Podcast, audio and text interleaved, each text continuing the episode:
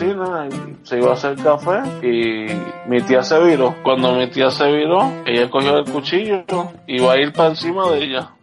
Ahora, si me lo dicen, es en serio, o sea, yo hubiera preferido estar en coma 10 años. Abres los ojos y dices, güey, volví a la vida. Y dices, bueno, perdí 10 años porque estaba en coma, no por pendeja. Pero no, perdí 10 años por pendeja. No. Bienvenidos al podcast Cucubano número 184. Esta semana, yo hace como dos semanas le pedí a ustedes que me enviaran historias de bochorno. Y mano, me han enviado un montón de historias de bochorno, así que de verdad que muchas gracias por eh, acudir a mi llamado. Generalmente, como eh, somos los boricuas, a los latinos le pasa también. Y pues nada, eh, mandan las cosas a última hora, pero tenían dos semanas y, y, la mayor parte de las historias me llegaron en los últimos dos días. Pero nada, tengo un montón de historias en el día de hoy. Hay unas que son cortas, de un minuto, hay otras que son un poco más largas, de 15 minutos. Pero hay unas historias bien interesantes ahí, así que creo que les va a gustar el episodio de hoy. Antes de ir a las historias del día de hoy, lo primero que quería decirle es eh, que además de las historias de bochorno, tenemos también historias de secretos. Las historias de secretos, eh, nos, yo puse una línea para que las personas puedan llamar y me, y me dejen las historias allá de, de, su, de su secreto, ¿verdad? El teléfono de la línea de secretos es el 731-599-7744. Nadie me ha querido dejar secretos todavía. En algún momento, si alguien me deja secretos, pues yo lo que voy a hacer es que los voy a recopilar todos y los voy a poner en un episodio todos juntos. Así que eh, no se preocupen, está garantizada su, su anonimidad. No tienen que decirme su nombre y si quieren que le cambie la voz también lo podemos hacer. Así que nada, eh, me llamen allá y, déjenme su secreto. De nuevo, el número 731-599-7744. La otra cosa que quería decirles, gracias a la gente eh, que me están apoyando en Patreon, de verdad que aprecio un montón su apoyo en Patreon. Estoy bien molesto porque hay un montón de trends ahora, hay un montón de compañías que están poniendo sus, sus episodios detrás de una cortina de pago. Y me molesta muchísimo porque pues yo creo que los podcasts, una de las cosas que son mejor de ellos es que son gratis y las personas deciden donar si les da la gana. Y pues hay un montón de compañías que hacen esto para, para ganar dinero. Este podcast mío obviamente siempre va a ser gratis, nunca va a tener nada de pago, pero el apoyo en Patreon siempre se le agradece. Yo pienso que esa, esa serie debería ser el modelo de, de todos los podcasts, pero bueno, eh, yo no puedo obligar a la gente a que a que haga las cosas de la manera que a mí me gustaría. Lo que sí es que me, me duele mucho que hay podcasts que no voy a no voy a escuchar más porque no me da la gana de pagarlo, no me da la gana de que me obliguen a pagarlo. Eh, aparte de que yo escucho 91 podcasts y si pago 7.99 por cada podcast que voy a escuchar, saquen la calculadora y vean cuánto me va a costar a mí al mes el poder escuchar podcast en mi trabajo. Pero bueno, ese es mi, mi rant y mi encabronamiento del día de hoy.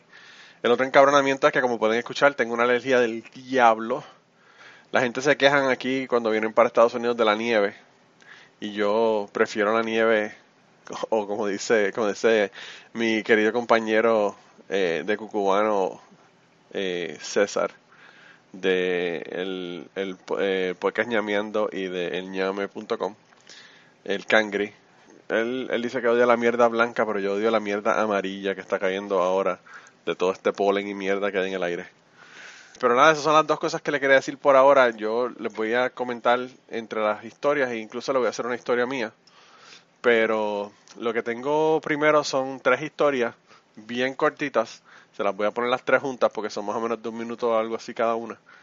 La primera historia es de Luis, del podcast Desde la Línea, que ya lo tuvimos hace dos semanas atrás. Así que si quieren saber más de Luis y de su podcast y de otro ocho que tuvo con el Invader, pues pueden ir allá y escuchar ese podcast. Eh, el segundo podcast, el segundo podcast, la segunda eh, historia de Bochorno eh, es una historia que yo la voy a poner aquí a pesar de que yo siempre digo que las historias sean de nosotros y no de la otra gente. En este caso la historia es de la hermana de Saraí, así que le voy a poner una historia de, de un problema que tuvo ahí en el aeropuerto. Y la tercera, la tercera historia, me parece que son dos historias que me envió la señora Pared. Así que vamos a ponerle esas tres ahí corriditas para que ustedes las escuchen y luego le- les comento para, para hablarle de la historia que viene después de eso. Dímelo, Manolo, aquí Melo del podcast desde la línea. Oye, te voy a contar una anécdota que me pasó. Este, pero fue conmigo, pero no conmigo, te explico. Mira, un día fui al cine, ¿no? Estaba con esta chamaca, fuimos al cine y fuimos un dos para dos, un pana mío, eh, yo y la hermana y, y mi novia. Fuimos al cine, bla, bla, bla. Me acuerdo de eso fue en el cine de los outlets de Canoana. Entonces, pan, cuando vamos entrando a la sala, todo eso, pues los, los familiares de ellas estaban al frente, la fila al frente. Entonces, pues yo me senté en la fila intermedio con mi novia y mi hermano se sentó atrás, en la fila de atrás, mi pana. Entonces, estamos así, pan, tú sabes, la de nosotros. De momento, tú sabes que en los cines siempre hay una parte donde la, donde la película se calla, ¿no? Una escena que es todo silencio. De momento yo estoy así, con mi, noci- con mi noviecita chilling y en el pleno cine. Cuando todo está en silencio se escucha un nene, está bien rapidito. Cuando miro para atrás, era el pana, el pana mío tratando de besarse a la chamaca en el primer día de la cita. Así que le dijeron, no va para ningún lado. Esa es mi anécdota. Pues mira, eh, una de mis hermanas estaba visitando a la otra en México y se regresaba a Estados Unidos el domingo. Y se fue para el aeropuerto y yo lo que oigo en un chat, este, ay, me traté de meter, de meter en el, en el vuelo que no era y me cacharon. Y me pensé que era un chiste. Y después me confirma mi otra hermana que no, que mi hermana eh, se fue a un gate, pasó su boleto por la máquina, la máquina lo aceptó, se metió en un avión y en este avión estaba una señora en su asiento y ella le dice, señora, este es mi asiento y la señora le dice, no, este, este es mi asiento. Las dos sacan sus boletos, las dos ven que es el mismo asiento, llaman a la señorita, la señorita le dice a mi hermana, es que usted está en el avión equivocado.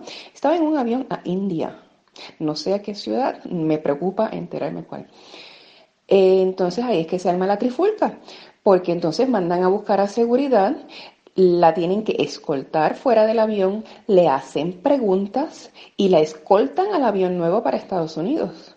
Lo mejor del caso es eh, que lo que todos nos preocupa es que la máquina haya aceptado ese boleto y lo haya dado luz verde para ella meterse al avión equivocado. Y el que vuela a Texas sabe que los aviones van llenos de hindús, no hay forma de tú darte cuenta, es otro vuelo más. Lo cagaron completo. La maleta terminó en Nebraska, pero sí, la muchachita por lo menos llegó a la casa. Eh, nada más de yo imaginarme las caras de toda esta gente, tiene que haber sido un poema. Hola Manolo, aquí señora Pared. Te voy a contar mi bochorno, que es algo que me persigue desde quinto grado. Ah, y esto pasó un día que de esos que no van muchos niños a la escuela, eh, creo que se estaban acabando las clases. Y estábamos, mm, una de mis mejores amigas y yo, por ahí caminando haciendo nada. Am, y entonces de momento vimos en la oficina del director a un señor. Era alto, su pelo como que medio largo, medio canoso, pero no se veía mal. Entonces mi amiga me dice, mira, ese señor es guapo.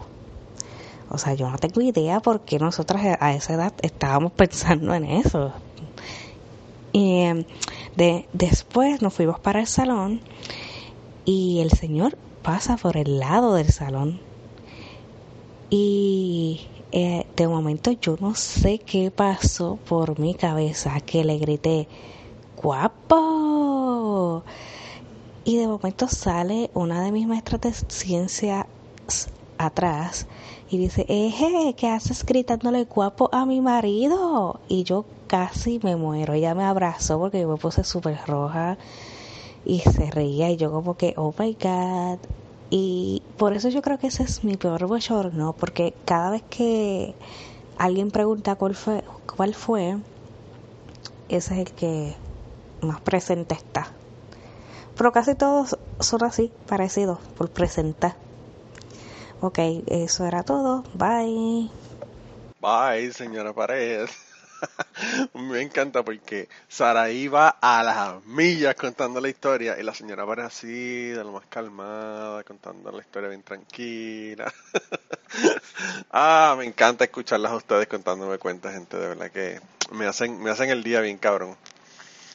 Hay una persona que me hizo unos cuentos hace unos, unos eh, años, wow, hace unos años atrás, eh, en un episodio que se llama eh, Vida Criminal Universitaria.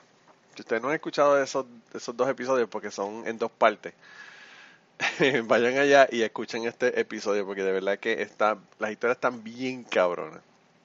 Pero, eh, pues este, esta persona que me contó estas historias de su vida criminal universitaria, vamos a llamarle Calimo Man porque ese es su handle en Twitter. No vamos a decir su nombre porque el hombre eh, quiere permanecer en el anonimato. Pero si están en el grupo de Telegram se enteran de cuál es su nombre. Y se enteran de un montón de historias también de ese hombre, porque de verdad que el hombre cuenta más historias en el, en el grupo de Telegram que las que me podría mandar para un episodio. Y él me mandó dos historias. Estas historias de verdad que están cabronas. Como las historias de él siempre. Así que le voy a poner las dos historias de Cali Mochoman para que me escuchen. Ya esta es un una historia un poco más larga. Eh, y así pues pueden escuchar cuál fue el bochorno del hombre. Y la gente de la baqueta que siempre se la pasan jodiendo allá a Calimán. Pues miren, ahí ya tienen más material para que sigan jodiéndole, jodiéndole la vida ustedes a, a Calimán. Así que nada, vamos a escuchar cuál fue la historia que él nos quería, quería dar en el día de hoy. Manolo, Aquí mi primera historia bochorno. Era una vez, un fin de semana de 4 de julio, que me fui para Costco a comprar unas cositas para pasar el weekend en la familia, con la familia y Costco, como siempre, explotado y especialmente un fin de semana 4 de julio. Y ahí en la fila, jodiendo con el teléfono, este pana me envía por WhatsApp un video. Yo comenté sobre este pana en el grupo de, Telegram. Eh, que es lo mismo te puede enviar o videos de todas las historias de la Biblia como la biografía completa llena de Jameson. Y cuando yo veo el, el, video, el tipo normalmente cuando te, me envía un video no, no te escribe un carajo. Pero en este video, cuando yo veo lo que me había escrito de que, ah, mira, para que veas el, el original y sepas de dónde es que sale toda esta mierda. Eh, el thumbnail era simplemente la, la, pantalla negra completa, o sea, que en el thumbnail tú no veías ningún tipo de imagen ni nada. Cuando yo le doy play al cabrón video, era el video original de la tipa esta porno, la gritona que la meten en todos los putos videos, pero era el video original de la tipa chingando. Eh, mi teléfono, por alguna razón, estaba básicamente a todo volumen. Yo traté de parar el video, tratando de parar el video, el teléfono se me cae al piso. Cuando el teléfono cae al piso, el teléfono cae con la pantalla hacia arriba. Y ya tú sabes, todo el mundo me estaba mirando, le dije, puta esa, chillando como Wimo. Y la pantallita ahí, tú sabes, un, iPhone 8 Plus. Eh, todo el mundo mirándome. Eh, así que tú sabes cómo terminó la pendeja. Gracias a Dios que estaba solo. Porque llegó a haber andado con la mujer y con el nene. Eh, me costaba el divorcio. llegaba a servicios sociales. No sé qué carajo más podía haber llegado. Pero en verdad que pues estuvo cabrón. de, de esa aprendí mi teléfono siempre está vibrando y está básicamente en mute sin ningún tipo de volumen. Y todo video que llegue lo veo primero sin volumen y después si entiendo que necesita de que se vea con audio, pues entonces lo escucho con, con headphones. Pero pues esa mierda era, cortito, que se joda. La segunda historia. yo pasé verano básicamente en Puerto Rico. Estuve alrededor de unos 40 días en Puerto Rico. Fue ahora después de, del huracán. Y me la pasé lechoneando por una cosa cabrona de que básicamente todos los días me metía un pechu sándwich, comíamos fongo, arroz manposteado, empanadillas, pastelillos, como le quieras llamar. Eh, combinaciones de arroz chino, bueno, you name it. Fui literalmente a lechonear. Y, mano, eh, ya yo no estaba acostumbrado a básicamente a comer tanto arroz y tanto pan y tanta jodienda. Que, brother, llegó el punto de que, ¿sabes? Cagar en una jodienda. Y, mano, cuando regresé para acá, todo ese tiempo que estuve cagando mojones duros, me jodieron el culo, mano. Y terminé con una fístula y una fisura anal. Eh, me tuvieron que operar. Para la operación, eh, me dicen, pues mira, tienes que, eh, un par de días antes, empe- empezar dieta líquida para que te limpies, estilo otro. Y te tienes que meter estas pastillas, este pulgante, que qué carajo. Y la noche antes te tienes que meter eh, dos enemas. Pues yo, como buen paciente, no hice un carajo de eso.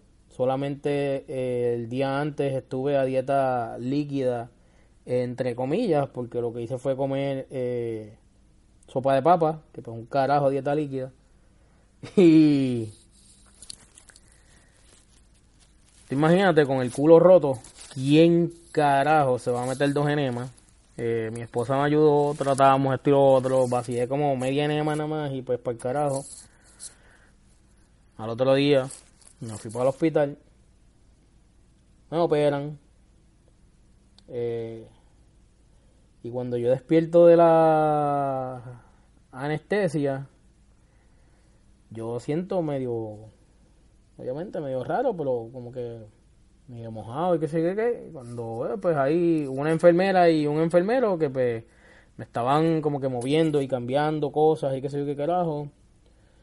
Y le pregunta al tipo, le digo, mira, ¿sabes cómo, sabes qué pasó? Eh, ¿Cómo salió la cosa? Me dice, "Eh, no, salió este todo bien, pero eh, toma, entonces para que te limpies me pone un paquete básicamente de chops encima, la panza, eh, y me dice para que te sigas limpiando porque parece que no te habías limpiado bien antes de la operación y pues te cagaste en la sala de operaciones. Puñeta. Eh, pero sí, terminaron la, la operación y ellos pues lo que estaban haciendo era básicamente limpiando el cagadero que yo tenía encima. Y cuando el tipo se dio cuenta que desperté, eso fue como que, cabrón, pichamos para el carajo, ahora te limpias tú. Wow. Yo espero que el culo de Calimocho Man haya vuelto a la normalidad, ya esté de nuevo bajo control, eh, muy bonito y, y reparado. Pero diablo, está cabrón esta historia. Ya saben, gente, si van a comer comida china y piononos en los kioscos de Luquillo en Puerto Rico, sepan que le puede salir una, una laceración anal como, como mínimo. Como mínimo. Wow. Eh, la próxima historia es una historia que me envió eh, Jorge Vélez Juarbe. Ustedes han escuchado a Jorge porque Jorge ha estado aquí, su esposa también ha estado aquí contándome historias. Eh, y pues él eh, nos tiene una historia académica, un poquito menos messy, menos sucia, menos cagada, menos escatológica que la historia que nos tuvo Cali Man, pero es una historia sobre una presentación que estaba haciendo y esa historia está relacionada con una historia que yo les quería contar hoy, así que lo que voy a hacer es que le voy a poner la historia de, de Jorge y después de poner la historia de Jorge le cuento la mía. Eso sí, quería decirle que Calimocho Man ya les recordó y les comentó del grupo de Telegram. Si quieren entrar al grupo de Telegram, mándenme un mensaje a Manolo Matos en Twitter o me lo mandan a Cucubano Pod en Twitter y yo les envío un enlace para que entren allá y no se pierdan del resto de las historias de Calimocho Man que de verdad que son bastantes. Y hay un montón de gente ahí, no solamente él, ¿verdad? Todo el mundo está compartiendo y Ah, mandaron como 1500 me- eh, memes cuando se quemó la catedral de Notre Dame, así que se podrán imaginar. Eh, y la otra cosa que le quería comentar es que el episodio en el que sale Calimo Chomán eh, es el episodio 29 y el episodio 29.5, whatever that means. Yo en aquella época, cuando era una primera y segunda parte, le ponía 29 y 29.5, le ponía un punto 5 al segundo episodio. Ya eso no lo tengo, no lo tengo que estar haciendo porque eh, lo, que, lo que decidí hacer, que les comenté la semana pasada también, eh, fue que decidí empezar a pagar por el servicio de Evox y no solamente tener el servicio gratuito, ya que eh, tengo la gente que me están dando dinero en Patreon. Y entonces eh, ese servicio ya ahora me permite que pueda tener episodios de más de dos horas, así que si la conversación dura más de dos horas, ya saben que se va a ir en una sola conversación. Y la otra cosa es que van a estar todos los episodios disponibles del podcast. Así que si ustedes estaban quejándose porque quieren escuchar los episodios al principio y no han podido escucharlos hasta ahora, ya están todos ahí, se pueden acceder desde su app preferida de podcast. Ya en el feed aparecen todos los episodios. Deben aparecer 208, 209 episodios. Así que si quieren entretenerse y escuchar episodios antiguos y medievales, están todos ahí. Si no les salen más que los últimos 20, lo que tienen que hacer es se desuscriben de Cucubano y vuelven y se suscriben. Y al volver a suscribirse, agarra el RSS correcto. Y de ahí entonces ya tienen acceso a todos los episodios. Así que luego no se quejen, no me digan que no pueden escuchar el episodio de, de Sabio Vega o el episodio de, qué sé yo, el de, el de Rebeca, que es el número 4, o no pueden escuchar el episodio de eh, la historia de Sara. Ya todos están ahí, así que eh, metan gente, escuchen los episodios pasados y, y todavía hay gente que lo sigue bajando porque todavía esos episodios están teniendo downloads, así que parece que hay gente que está yendo, yendo hacia atrás y escuchando todos los episodios. Pero nada, vamos, vamos con la historia de, de Jorge. Saludos Manolo y a los otros podescuchas. Esta es mi historia de historia bochornosa.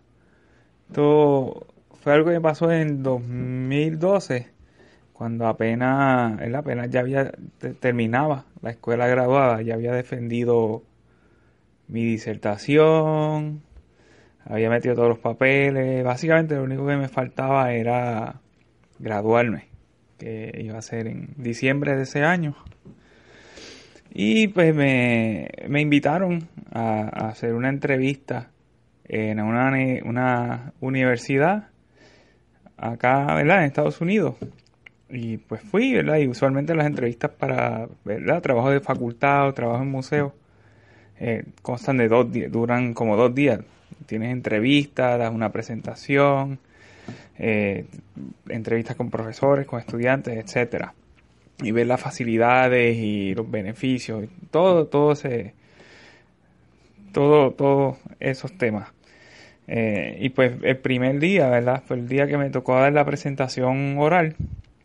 Y pues yo moldeé mi presentación, ¿verdad? De mi investigación, investigación a futuro.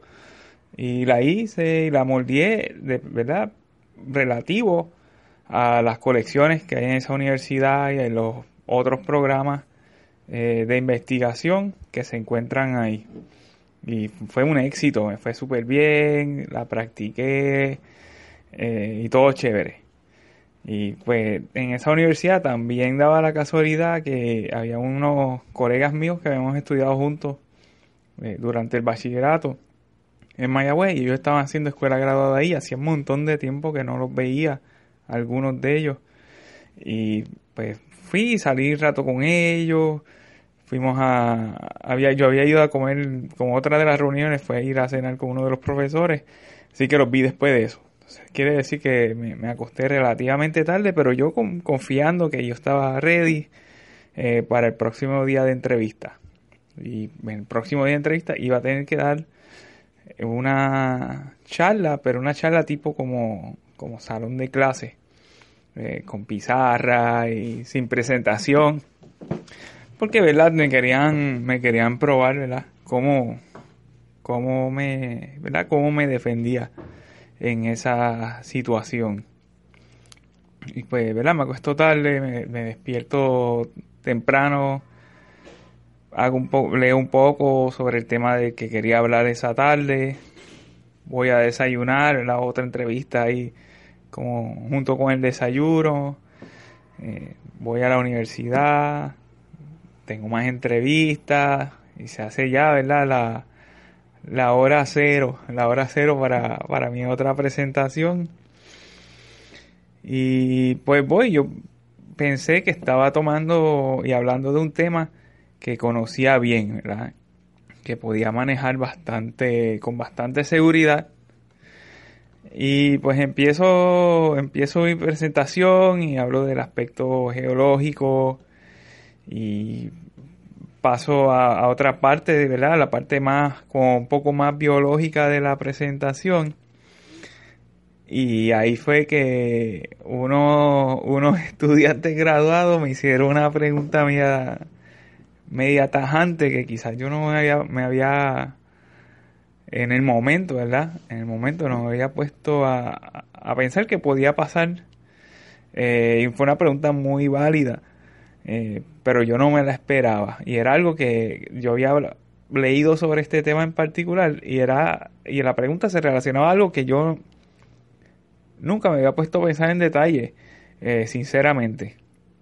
Y como que la pregunta pues me sacó me sacó de, lugar, me sacó como, me, como que me sacó del, del ritmo y como que me frisé y no pude, como que no sabía qué contestar. Y yo ahí pensando, hasta me, sentí que empezaba a sudar frío, sentí que hasta me estaba hasta, hasta mareando y todo. Y tuve que decir, pare un momento, deme un momento que no me siento bien. Y digo, yo me río ahora, pero qué, qué pena, me da una vergüenza cabrona en el momento. Eh, y pues nada, pues bla, como que pasé esa parte y dije, mira, pues contesté y dije, no sé, eh, como que el punto de vista que yo estoy viendo es este otro y nunca me había puesto a pensar de ese, desde ese otro, ¿verdad? De ese otro aspecto eh, del tema que estaba hablando. Y pues, ¿verdad? Traté de seguir ahí y terminar, y terminar mi presentación. Vi una de las profesoras que me estaba entrevistando como que se paró y se fue encojonada. Eh, o no sé qué, si tenía otra cosa que hacer. Y pues así, pues lo terminé. Ahí, ahí había un profesor que era pana mío, que pues tampoco había podido ir por una reunión, entonces como que no tenía vaqueo. Y pues ahí pues lo terminé todo eh, me recogió uno de los otros profesores que tampoco había podido ir para ir a, a cenar, ¿verdad? Y ya irme al siguiente día, regresarme a Washington DC, al área de Washington DC, que era donde vivía en ese tiempo. Y, y nada, la profesora que me recogió no había visto esa parte y me decía, no, que tu charla de ayer fue muy buena, que la vi. Y yo dentro de mí pensando, yo, qué bueno que no viste la de hoy porque me quedó bien mierda. Y estaba bien, pero ese, como que en ese viaje entre, entre la universidad y, el, y la próxima ciudad donde, donde íbamos a ir a comer y donde estaba el aeropuerto, eh, se hizo bien largo, y largo, y estaba bien cansado, me estaba quedando dormido. O sea, que no fue, fue no solo fue la, la situación dando la presentación, sino que después, como que mi cuerpo quería casi hacer un jodido shutdown. Eh, y pues para mí eso fue, ¿verdad? Fue mi primera experiencia en una entrevista de trabajo de este tipo. Y pues ya me sirvió dije, ok, no puedo dejar que, no puedo dejar que esto me vuelva a, pasar nunca jamás en mi vida.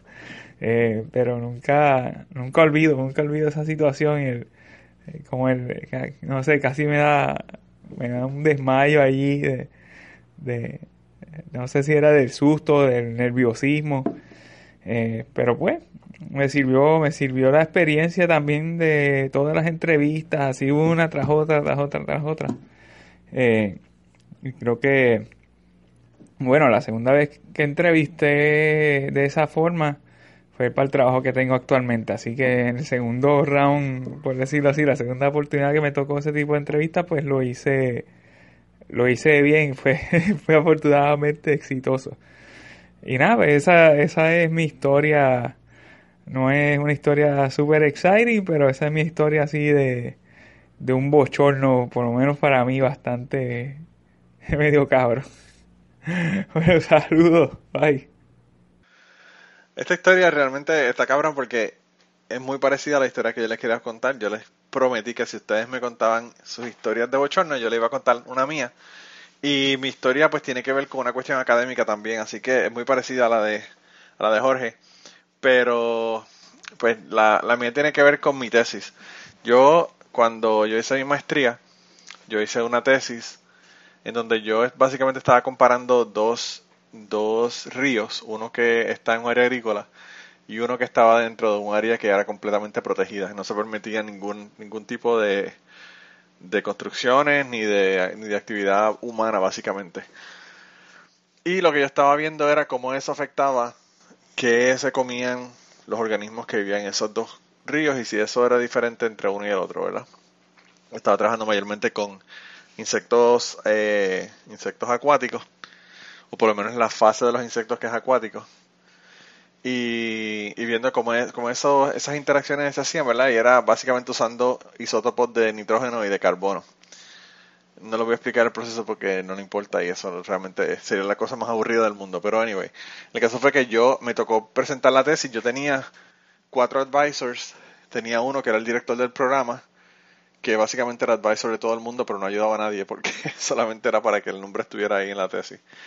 Eh, eh, tenía mi, mi asesor de tesis, tenía uno que estaba ayudándome con la cuestión de, de las estadísticas, ¿verdad? Verificándome que todos los, análisis estadísticos estuvieran bien.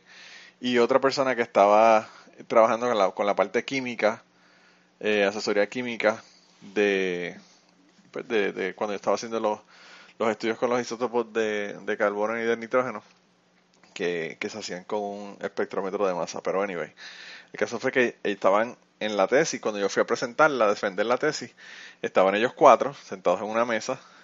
Yo estaba al frente, obviamente, dando la presentación sobre la tesis. Y en el público habían amistades mías que no tienen nada que ver con la cuestión académica. Estaba eh, mi novia en ese momento, que terminó siendo mi esposa un año y medio después, estaban todos los compañeros del programa de, de manejo de recursos de agua y un par de gente que eran de la facultad, ¿verdad?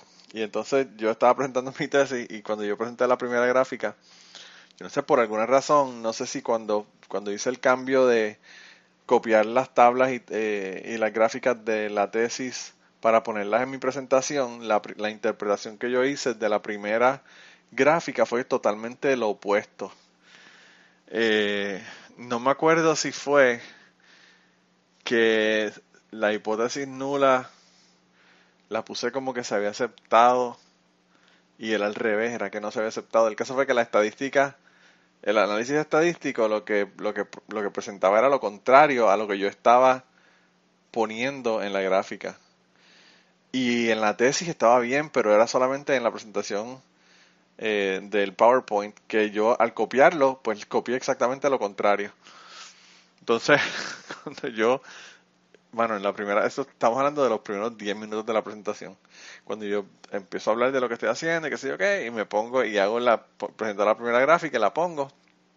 Eh, me pongo a hablar de la gráfica que sé yo qué, explicarlo con los, con los bullet points que tenía y todo lo demás y uno de los compañeros del programa de ciencias de ciencias de, de la universidad, del programa de manejo de recursos de agua, levanta la mano y me dice, tú estás diciendo que esto pues es de esta manera, pero el análisis estadístico, si le das para atrás a la gráfica y lo miras, la gráfica lo que está diciendo es lo contrario.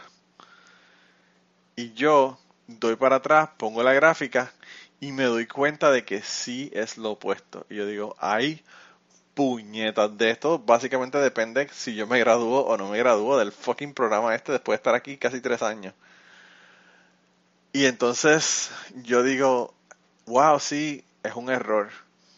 Y en eso levanta la mano el advisor mío de tesis, el que estaba encargado de la cuestión estadística de la presentación. Y dice, sí, realmente hay un error, la interpretación es la contraria eh, yo me di cuenta del error cuando él me enseñó, eh, o cuando, él me envió la, presentación de PowerPoint, pero la miré demasiado cercano a, cuando él tenía que hacer la presentación y por eso decidí no decirle nada. eh, porque pensé que si le decía algo unas horas antes de que él hiciera la presentación, pues se iba a, a confundir totalmente en la presentación.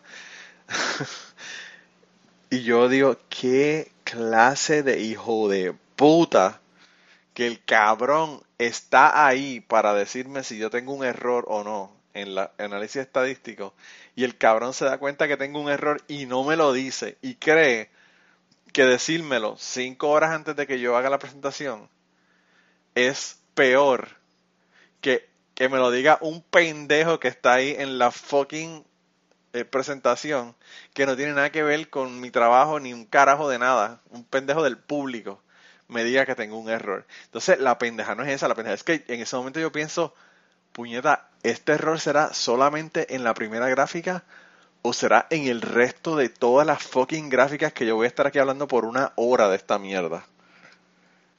Y entonces, el terror y el bochorno que yo sentí en ese momento delante de todo el mundo y, y- incluso de las personas que habían venido pues para darme apoyo realmente, pero que no eran personas de la universidad, que eran amistades mías, y yo digo como que, mano, qué fucking bochorno tan cabrón.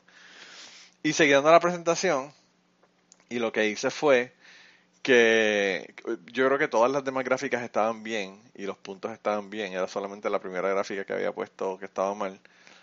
Pero, bueno, obviamente estoy cagado y con un bochorno cabrón, no he encontrado dónde meterme y on the spot, porque estoy en un fucking auditorio con todo el mundo mirándome. De verdad que, como dijo, como dijo Jorge, sudé frío, se me puso el culo desaparecido, no encontraba dónde meter la cara y después que terminé, de verdad que yo no encontraba ni, ni cómo mirar a la gente que fueron allí, que eran amistades mías. Las amistades mías, yo no sé, parece que nos, quizá por el hecho de que ellos no sabían del aspecto científico y estadístico de, de la presentación, pues ellos como que parece que no le, no le, no le pareció que, que había sido un big deal, como que ellos no entendieron lo, lo, lo terrible que había sido el error que había cometido en la gráfica que había hecho. Pero, mano, de verdad que el bochorno que yo pasé en ese momento, yo creo que es uno de los bochornos más grandes que yo he pasado en mi vida. Por lo menos, ese bochorno me acuerdo cuando pienso en bochorno. Y pues ay, yo sé que he pasado montones de otros bochornos que realmente no me acuerdo. Así que tiene que haber sido uno de los peores de mi vida, de verdad. Estuvo bien cabrón.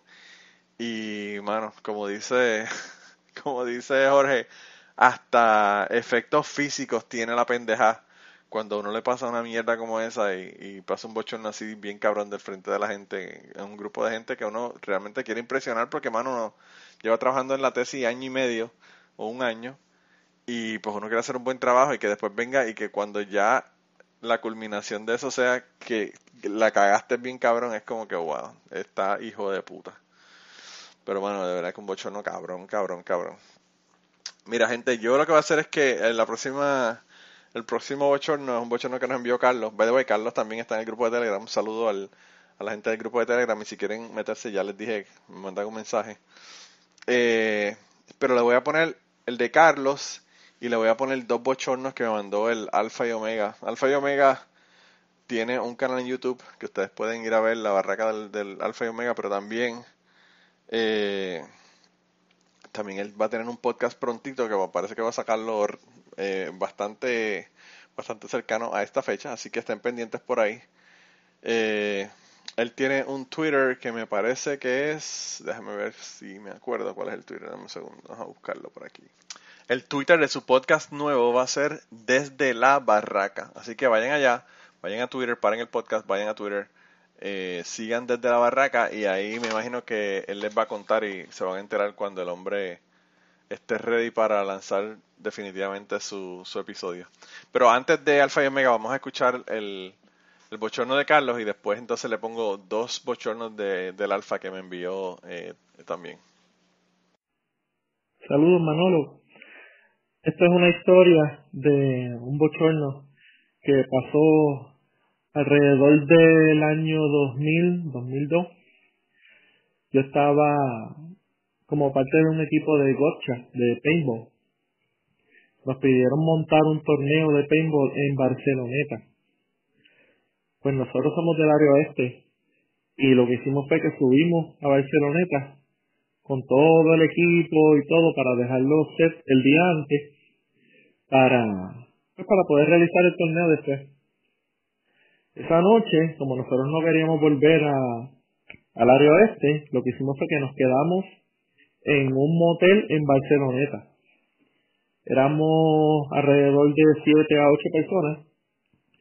Y cuando nosotros pues, llegamos como a las 10 de la noche al motel, el tipo que estaba a cargo del motel nos le explicamos la situación. Y él nos dijo que no había problema que nos quedáramos, pero que teníamos que estar a pues, dos, por, dos por cabaña. Pero aparentemente ese día todo el mundo había decidido que era el momento de visitar el motel entonces, pues tenían las cabañas regulares, estaban eh, casi llenas. Pudimos, pudimos alquilar dos cabañas, eh, quedamos dos y dos, y pues los demás tuvieron que alquilar una cabaña de las más caras, que tenía una camaquín y todo eso para ellos quedarse. Nada, lo que nosotros éramos, íbamos a dormir un par de horas y, y pues arrancar para, para hacer el torneo. Pues esa noche, después que llegamos a las cabañas, nos antojamos de salir a comer.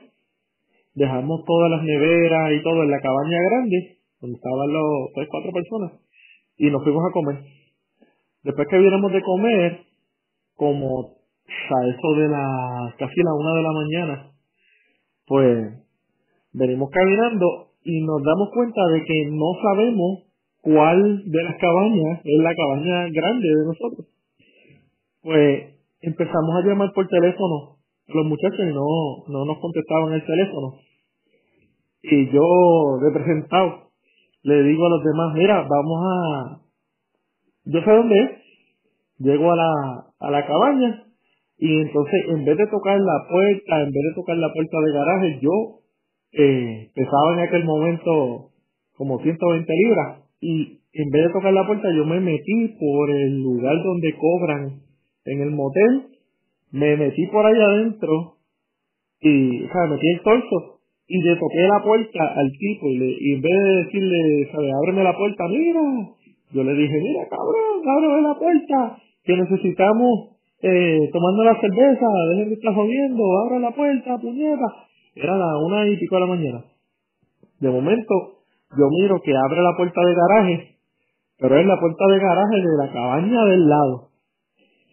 Y bueno, muchas anda para carajo. Pues me metí de cabeza por debajo de la, de la puerta de garaje. Y, y pues no sé qué pasó después. Pero había alguien en la cabaña que yo me metí y lo más probable le, le pasé el polvo. eh, esa es la historia de mi bochorno. Me pudieron haber matado. Quién sabe. Eh, pero pues, gracias. Bueno, saludos Manolo, saludos a los oyentes de Cucubano. Eh, mi nombre es Héctor Rodríguez.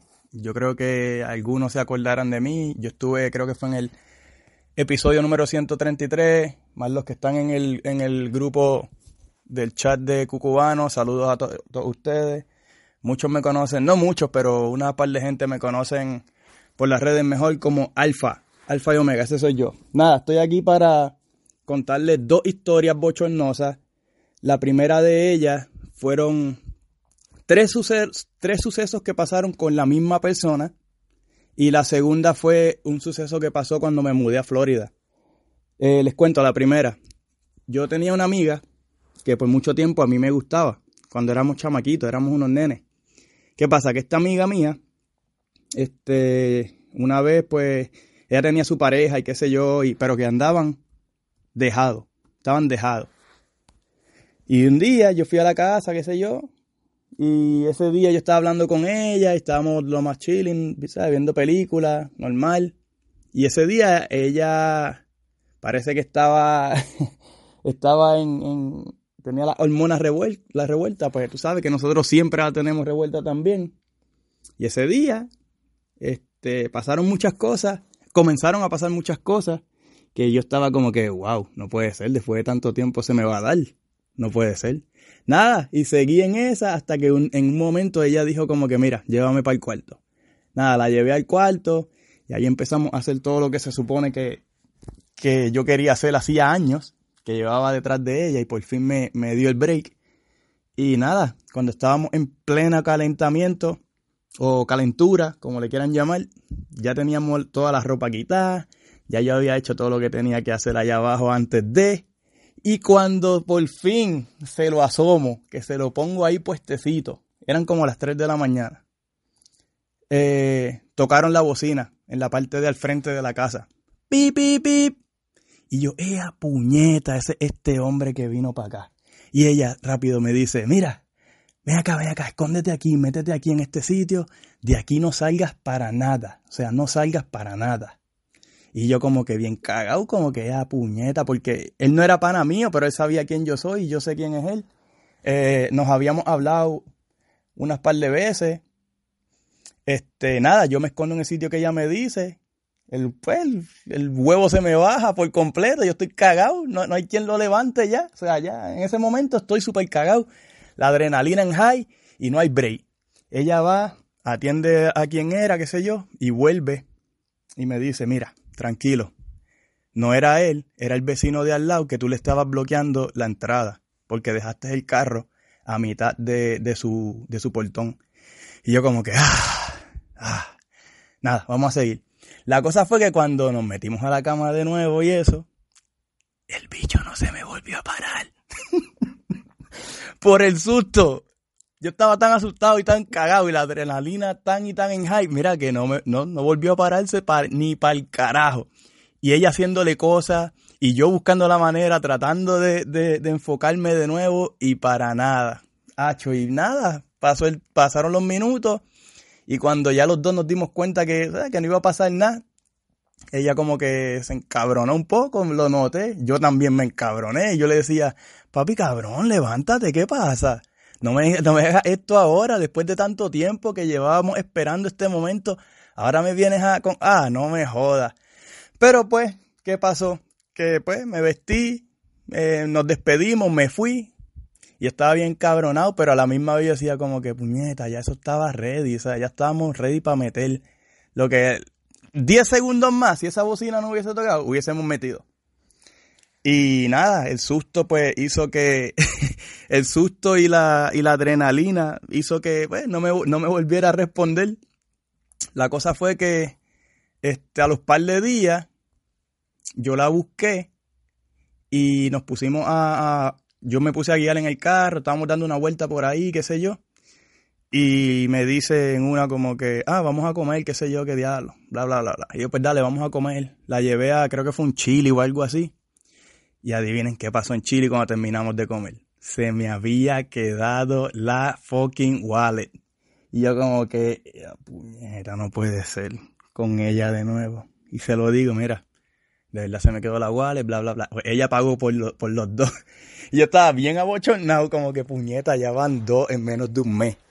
¿Qué pasa? Un día después de eso, con la misma muchacha, este, yo andaba con ella en el carro y qué sé yo, y le digo, ¿sabes qué? Por todas las cosas que han pasado, o sea, por estas dos cosas que han pasado, vamos para el motel, tranquila, que ahí, ahí, ahí nos volvemos a, reconciliar. Y ella como que no, no quiero ir para ningún motel, no me lleve. Y yo, dale, vamos, vamos, dale, no seas changa, que si esto, que si lo otro. Y yo iba guiando en la mía, y ella como que, con- como que, nada, estaba como que ya desgana. Y yo como que le seguía diciendo, mira, voy a ir, voy a ir, voy a ir. La cosa fue que me metí a uno, creo que fue... No me acuerdo cuál fue. La cosa fue que me metí ella me dijo, te dije que no vinieras, te dije que no vinieras. Metí el carro en el garaje, cerré el garaje, me bajé, fui y pagué. Y cuando regresé ella me dijo, no me voy a bajar, no me voy a bajar, no me voy a bajar. Y yo ahí convenciendo y convenciendo y convenciendo. Entonces cuando ella me dice, mira, no, de verdad ya, no, no me voy a bajar y no voy a hacer nada. Y yo como que, ok, tranquila, dale. Me bajé encabronado, pero disimulando que no lo estaba. Pues fui a donde el tipo y le digo, mira chico, que pues ella no quiere hacer nada, no quiere bajarse del carro. ¿Tú crees que, que se, me vuelve, se me devuelve el dinero? Y él como que, no, men, no, no se devuelve dinero. Y yo como que, pues está bien, nada, no le peleé. Cogí, con el mismo amor, fui al carro, Y en silencio la llevé hasta la casa. Después de eso, más nunca volví a saber de ella. Bueno, sí supe de ella y qué sé yo, pero que ya no, no había sido lo mismo. Los tres, las tres vergüenzas que pasé fueron con la misma persona, después de años que yo estaba tratando de ganar con esa persona. Y todo empezó por culpa de aquel bocinazo a las 3 de la mañana cuando estábamos en su cuarto a, a punto de meter. Esa fue la primera historia bochornosa. La segunda, cuando yo estaba recién mudado de Puerto Rico a Florida. Pues yo estaba quedándome con una tía mía y mi prima trabajaba en Disney. ¿Y qué pasa? Que mi prima tenía un, un amigo que trabajaba en Universal Studios. Y una vez parece que ellos hicieron un, un acuerdo y se iban a entregar taquilla uno del parque del otro, para que entraran de gratis y qué sé yo. La cosa fue que el día que mi prima aceptó las taquillas de él para ir al, al Universal Studios de gratis, ese día parece que cantaba Pitbull o alguien en el parque y mi prima estaba bien empeñada de que ese era el día que ella quería ir. Pues yo lo que quería era ir al parque. Yo no, a mí no me interesa Pitbull ni nada de eso. Yo lo que quería era ir a montarme en las machinas y qué sé yo. La cosa es que, nada, llegamos allá. Ella llama al pana y le dice, mira que estoy aquí con mi primo para que me dé las taquillas, bla, bla, bla, bla, bla. El muchacho llega y le dice a mi prima, mira, de verdad no tengo las taquillas aquí, pero vamos a hacer esto. Yo los voy a entrar por la parte de atrás. Ustedes actúen normal como si fuesen empleados de aquí, que nadie se va a dar cuenta. Y yo como que le decía a ella, mira, no, yo, de verdad si tú quieres vete tú y me llamas cuando, cuando termine, porque yo no quiero ver a Pitbull ni nada de eso, yo lo quiero montarme en las machinas. Y ella me dice como que, no, no, vente, vente, vente, que, que él nos va a pasar. Y yo como que, ok, cool. Nada, seguimos al muchacho, íbamos lo más normal, como si estuviésemos trabajando allí. Y yo acababa de llegar, o sea, mi inglés era súper, súper, súper, súper, súper, súper básico. La cosa fue que cuando él nos logra entrar por la parte de atrás, este, que estamos llegando ya al sitio donde se supone que él nos iba a pasar, que era el lugar donde Pitbull se iba a estar presentando, vino venía de frente un carro, un, como un carrito de esos de seguridad, y nos para. Y nosotros como que, ay, puñeta. Y mi prima dice, no hables, tú no hablas inglés. Y yo como que, ok. Y allá va el guardia de seguridad. Y dice, ¿ustedes trabajan aquí? Oh, sí, sí, trabajamos aquí, qué sé yo qué diablo. El muchacho le, muestra su, identificación. Entonces el, el guardia le dice, enséñame la de ustedes. Y mi prima le dice, no, nosotros todavía no tenemos ID. Porque nosotros, este, ¿cómo fue que le dijo? Nosotros... Ah, nosotros acabamos de empezar esta misma semana o creo que vamos a empezar esta semana y todavía no nos han dado los ID, algo así fue lo que ella le dijo. Y el muchacho le dijo como que, ah, sí, ¿y dónde van a trabajar? Y mi prima se acaba, o sea, le, le puso, se inventó la historia completa, le dijo dónde íbamos a estar trabajando, le dijo quién era el manager, obviamente a todas estas, el lugar de trabajo sí existía, pero el manager, ella se inventó el nombre. Y allá fue él y llamó al lugar, creo que era este, una tienda de esas de Universal Studios. Y el tipo llamó y le dijo, no, que si se encuentra tal manager. Y le dijeron, no, aquí no hay ningún tal manager, ese, él, él no trabaja aquí. Y ahí fue que empezaron a, a, darse cuenta que había trambo. La cosa fue que nos llevaron hasta, hasta detención, hasta donde está la seguridad. Y cuando estábamos allá nos empezaron a, a interrogar y hacer preguntas y qué sé yo. A toda esta, el amigo de mi prima, se había ido porque como él tenía el ID, pues se fue. La cosa fue que ahí cuando nos estaban interrogando, qué sé yo, que se dieron cuenta que estábamos mintiendo, tú sabes. Y yo no había hablado nada porque mi prima le dijo, mira, él acaba de llegar, él es nuevo también, pero él no habla inglés. Su inglés es bien básico y yo como que, puñeta, yo no voy a decir un carajo para meter la pata. Más de lo que ya hemos metido. De momento llega, parece que es el supervisor de los de seguridad, parece que desde donde él estaba, estaba escuchando todos los cuentos que mi prima estaba metiendo y llegó bien cabronado y dio un cantazo en la mesa y dijo, mira, ya tumben el juego, yo sé que están mintiendo, díganos la verdad. Es más, le dice a uno de los otros muchachos, este, localicen al otro muchacho que andaba con ellos y tráiganlo aquí. ¿Qué pasa? Que lo buscan, como a los 15 minutos el muchacho llega y el supervisor le dice al muchacho, tú andas con ellos, tú los conoces. Y el muchacho le dice, no, yo no sé quiénes son ellos. Fue que entramos a la misma vez y qué sé yo. Y mi prima se quedó como que, ok. La cosa fue que el muchacho se fue y cuando el, el tipo siguió interrogándonos, mi prima le dice, este, mira, te voy a decir la verdad. Nosotros no trabajamos aquí, nosotros vinimos aquí porque el otro muchacho que vino, que estaba aquí adentro, con el que ustedes nos vieron, él nos pasó por la parte de atrás.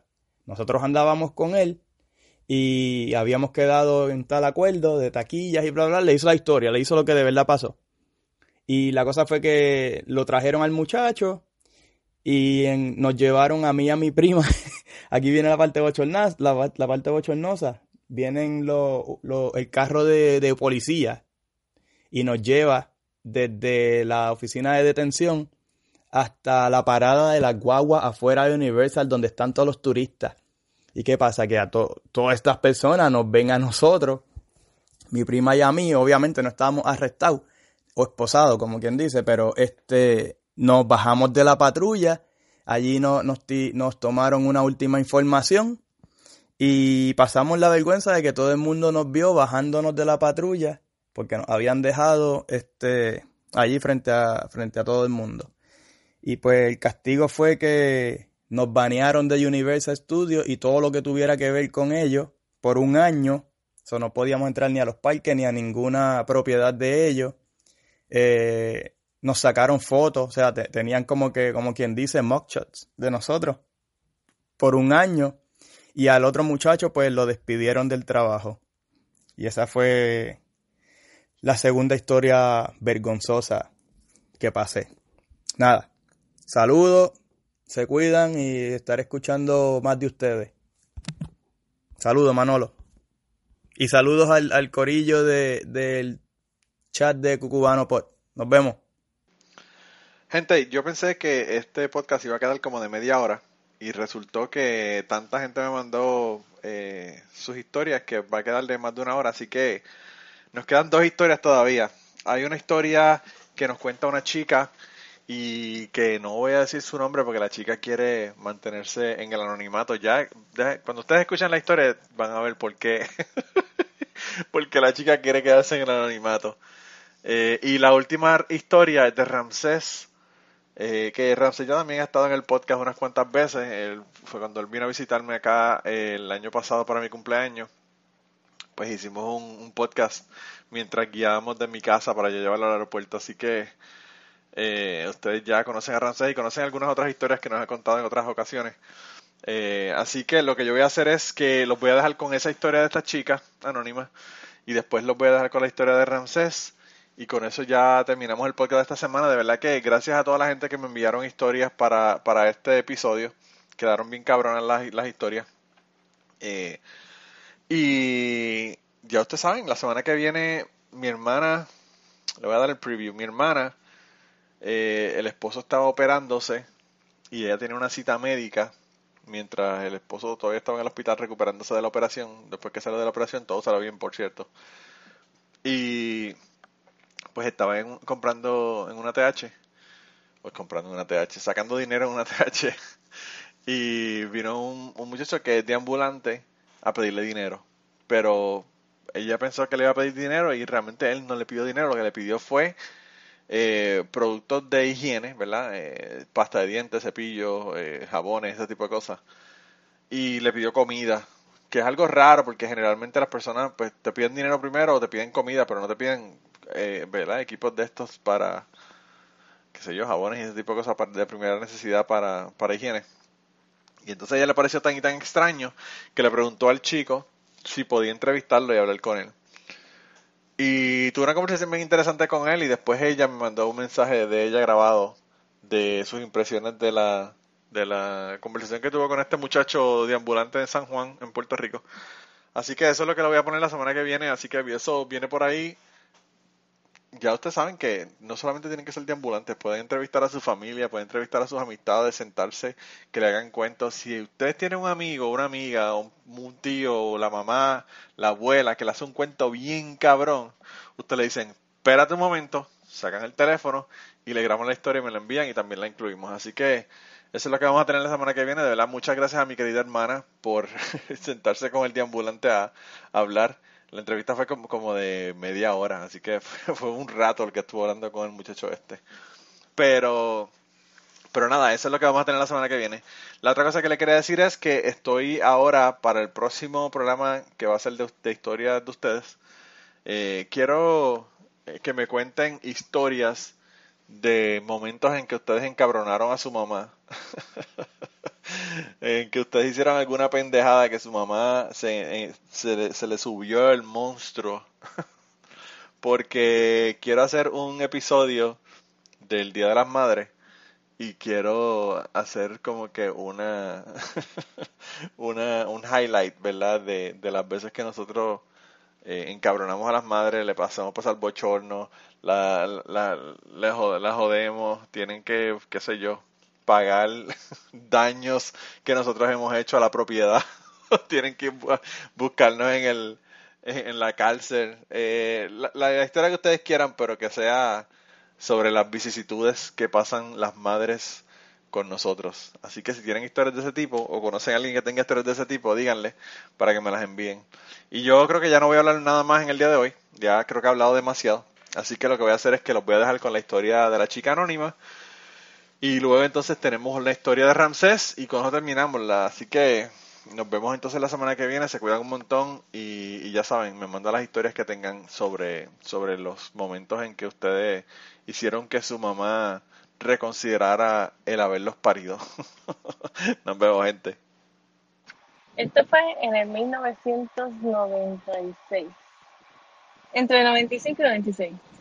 Yo no tenía, era bien jovencita y empecé a trabajar bien joven porque pues mi papá murió cuando yo era bien joven y nos tocó, nos tocó cuando él murió, yo tenía tres trabajos en un momento dado. Pero en esta ecuación, pues yo vengo de una religi- religión bien fundamentalista, este, bien fuerte, y yo pues llevaba todas las de la ley según en aquel momento, ¿verdad?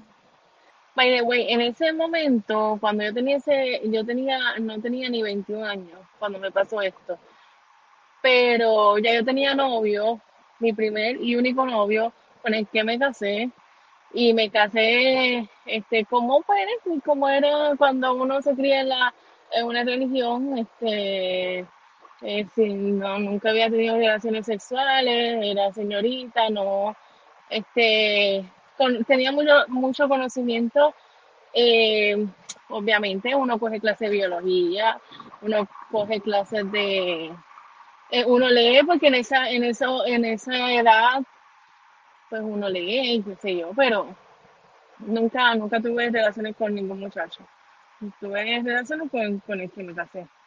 El punto es que yo, en uno de los trabajos que, que, que llegué a tener, pues ese trabajo fue eh, un urólogo.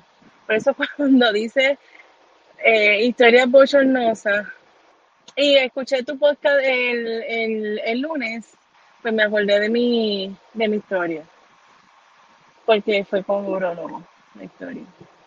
Pues el, el doctor era bien meticuloso cuando hablaba conmigo, porque las secretarias de él eran bien jóvenes también, y eran jijiji, jajaja, es un doctor bien famoso, un doctor famoso en su, eh, en el hospital donde él trabaja. Este, pues todo el mundo le ría las gracias y qué sé yo, pero ya él sabía la religión donde yo pertenecía, porque la sobrina de él era también de la misma religión. The way, se casó la sobrina de él con un amigo mío, con uno de los panas. Bueno, el punto es, uno de los panas en aquel momento, ya yo no sé ni de él, El punto es que nada, este, pues obviamente yo no fui como tú, que entré, yo nunca entré, o sea, yo no entré nunca en ningún procedimiento, quise decir.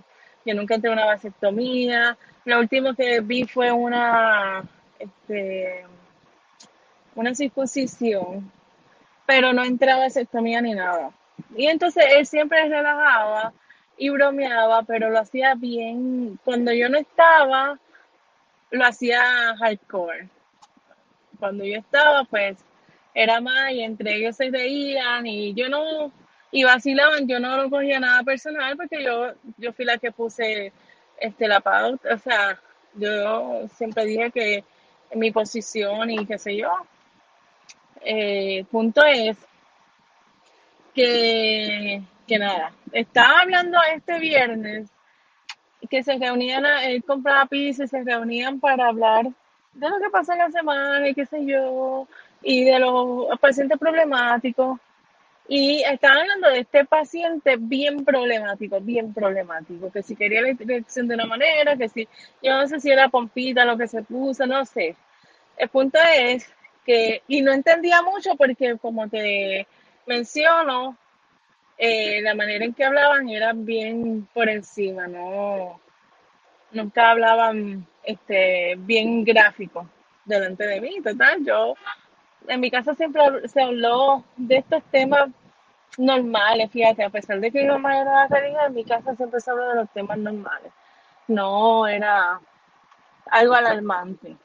Pero sí, pues, ellos, ellos hablaban así, el doctor era bien, este, en eso era bien, este, cuidadoso. Bueno, el punto es, bueno, seguir, que, pues, él tenía que hacer la, esta, la operación a este señor, a este paciente bien, bien pro- problemático. Y el punto es que ellos, ellos tienen que tomar fotos y llevárselas al doctor.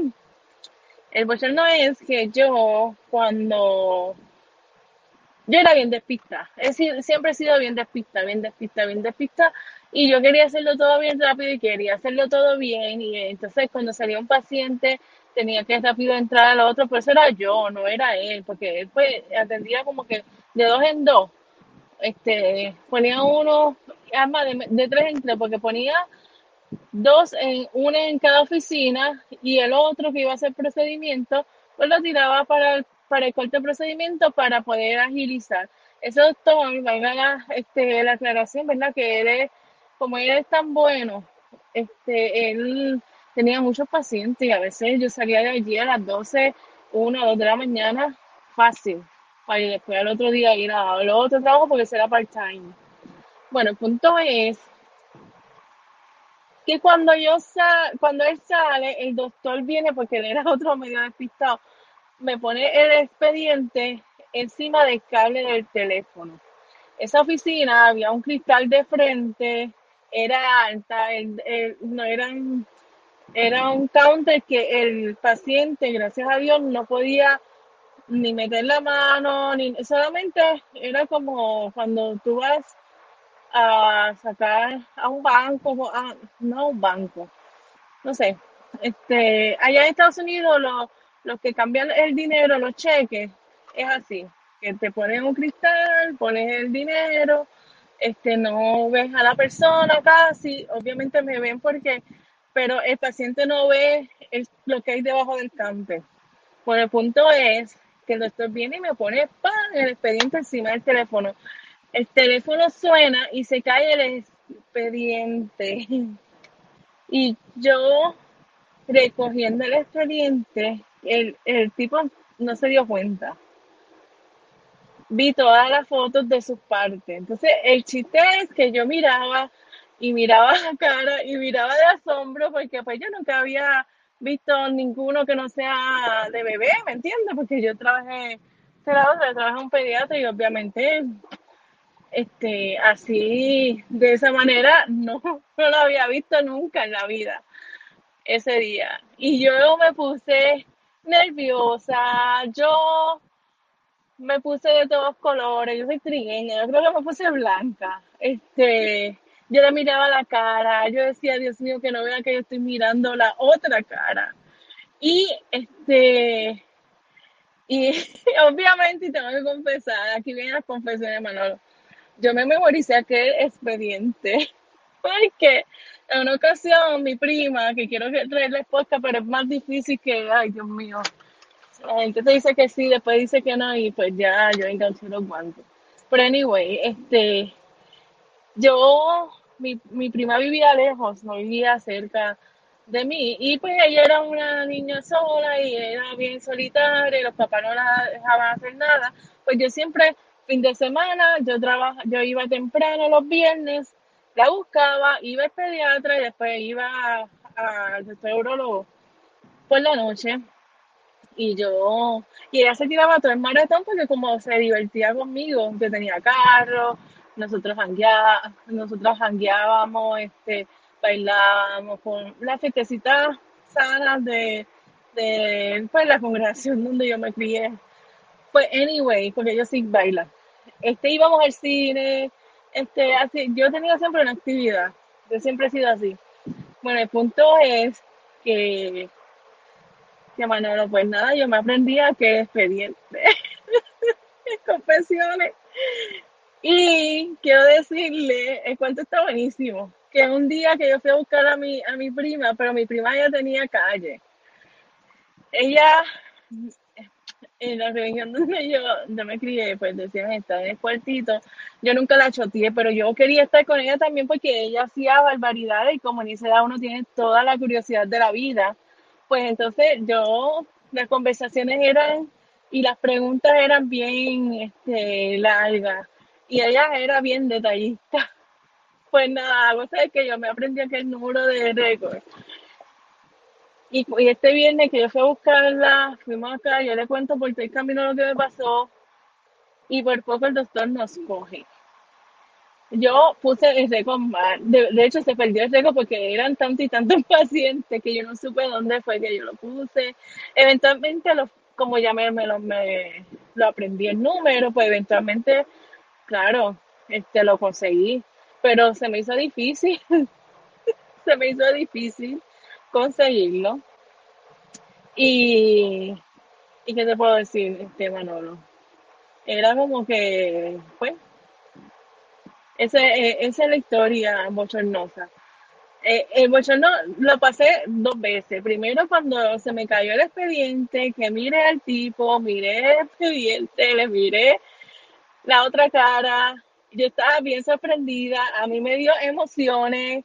Yo creo que no voy a decir lo que pienso porque va a sonar bien fuerte, pero fue bien fuerte, bien fuerte, bien fuerte. Entonces después, eh, mi prima, cuando llegó al, a la oficina, obviamente no fue obvio, o sea, no, no fue rápido que yo le enseñé.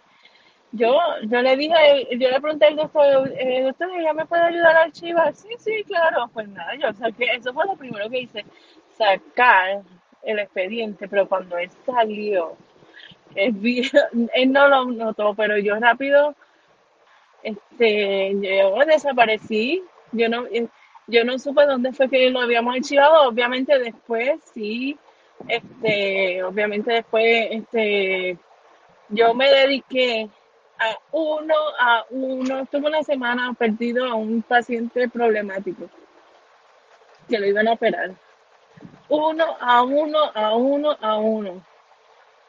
Pero como yo, este, a mí, eh, yo me curé en salud porque había pasado una semana o dos cuando yo, cuando mi prima fue. O sea, él había ido anteriormente unos días que yo no estaba, como él lo iban a operar, pues obviamente yo estaba callada. Yo no decía ni una cosa ni la otra, yo simplemente fui bien dispuesta a buscarlo. Y lo encontré.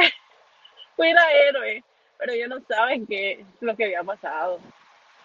So, esa es la historia bochornosa. La historia bochornosa tengo muchas, pero pues por ahora esa es la que, la que tengo, la que les cuento. Yo he hecho un esfuerzo por tratar de recordar algún evento así mega bochornoso, pero no sé, no recuerdo. Eh, pienso que de algún modo eh, esos eventos los he bloqueado y por esa razón no lo recuerdo. Eh, así que lo que voy a contar es algo que estuvo a punto de ocurrir.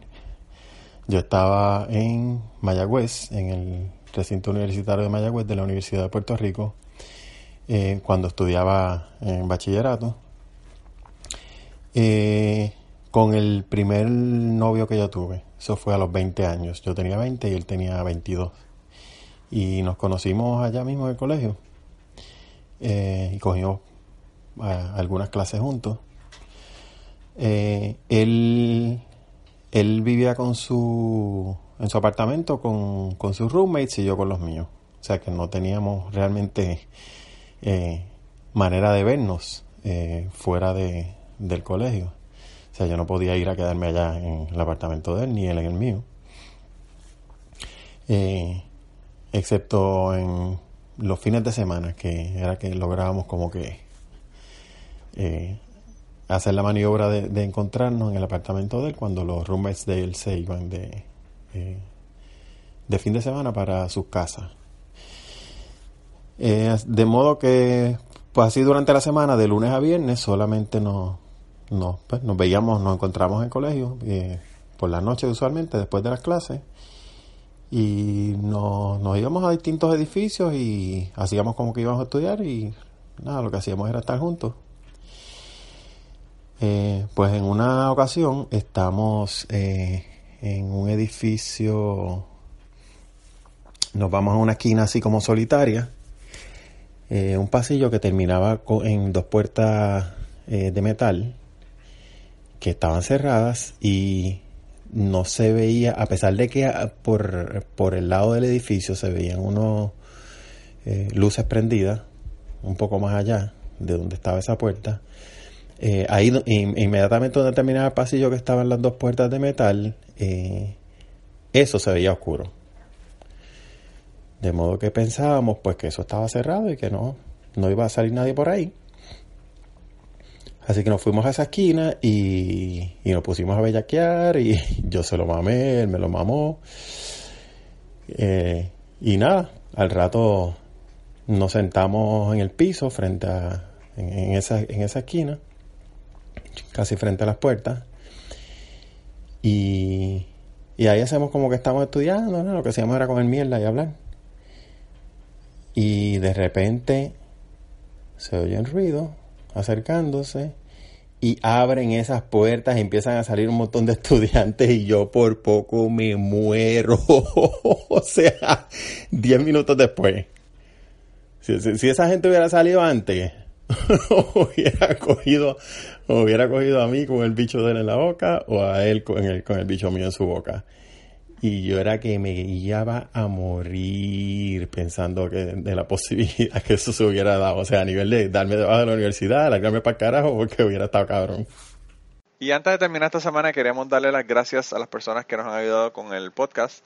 Raúl Arnaiz nos hizo el logo y a Raúl eh, sus trabajos los consiguen en homedecomic.com. Así que dense la vuelta por allá y chequen los trabajos de, Raúl que están brutales. Y la canción del podcast la canta Maida Belén con Rafi en la guitarra y Kike Domenech en el 4. Y eh, queríamos dar las gracias también a ellos por haber permitido que nosotros usáramos la canción para el podcast. Si te gusta el podcast y quieres apoyarnos en el podcast, puedes ir a la página de Patreon de nosotros, que es patreon.com slash cucubano y ahí puedes hacer aportaciones para el podcast y además de las personas que aporten eh, ahí para el podcast, le vamos a tener material adicional que no va a estar incluido en el podcast dentro de la página de Patreon. Así que dense la vuelta por allá y chequenlo. Gracias por habernos apoyado, gracias por recomendar el podcast, gracias por contarles a su abuela, a su tía, a su mamá y a sus amistades. Gracias por darnos follow en Twitter, porque tenemos muchas personas que nos escriben todas las semanas y queremos darle las gracias a ustedes también, porque sin ustedes realmente, pues para qué vamos a grabar el podcast. Y nada, con eso los dejamos, se cuidan un montón y nos vemos prontito.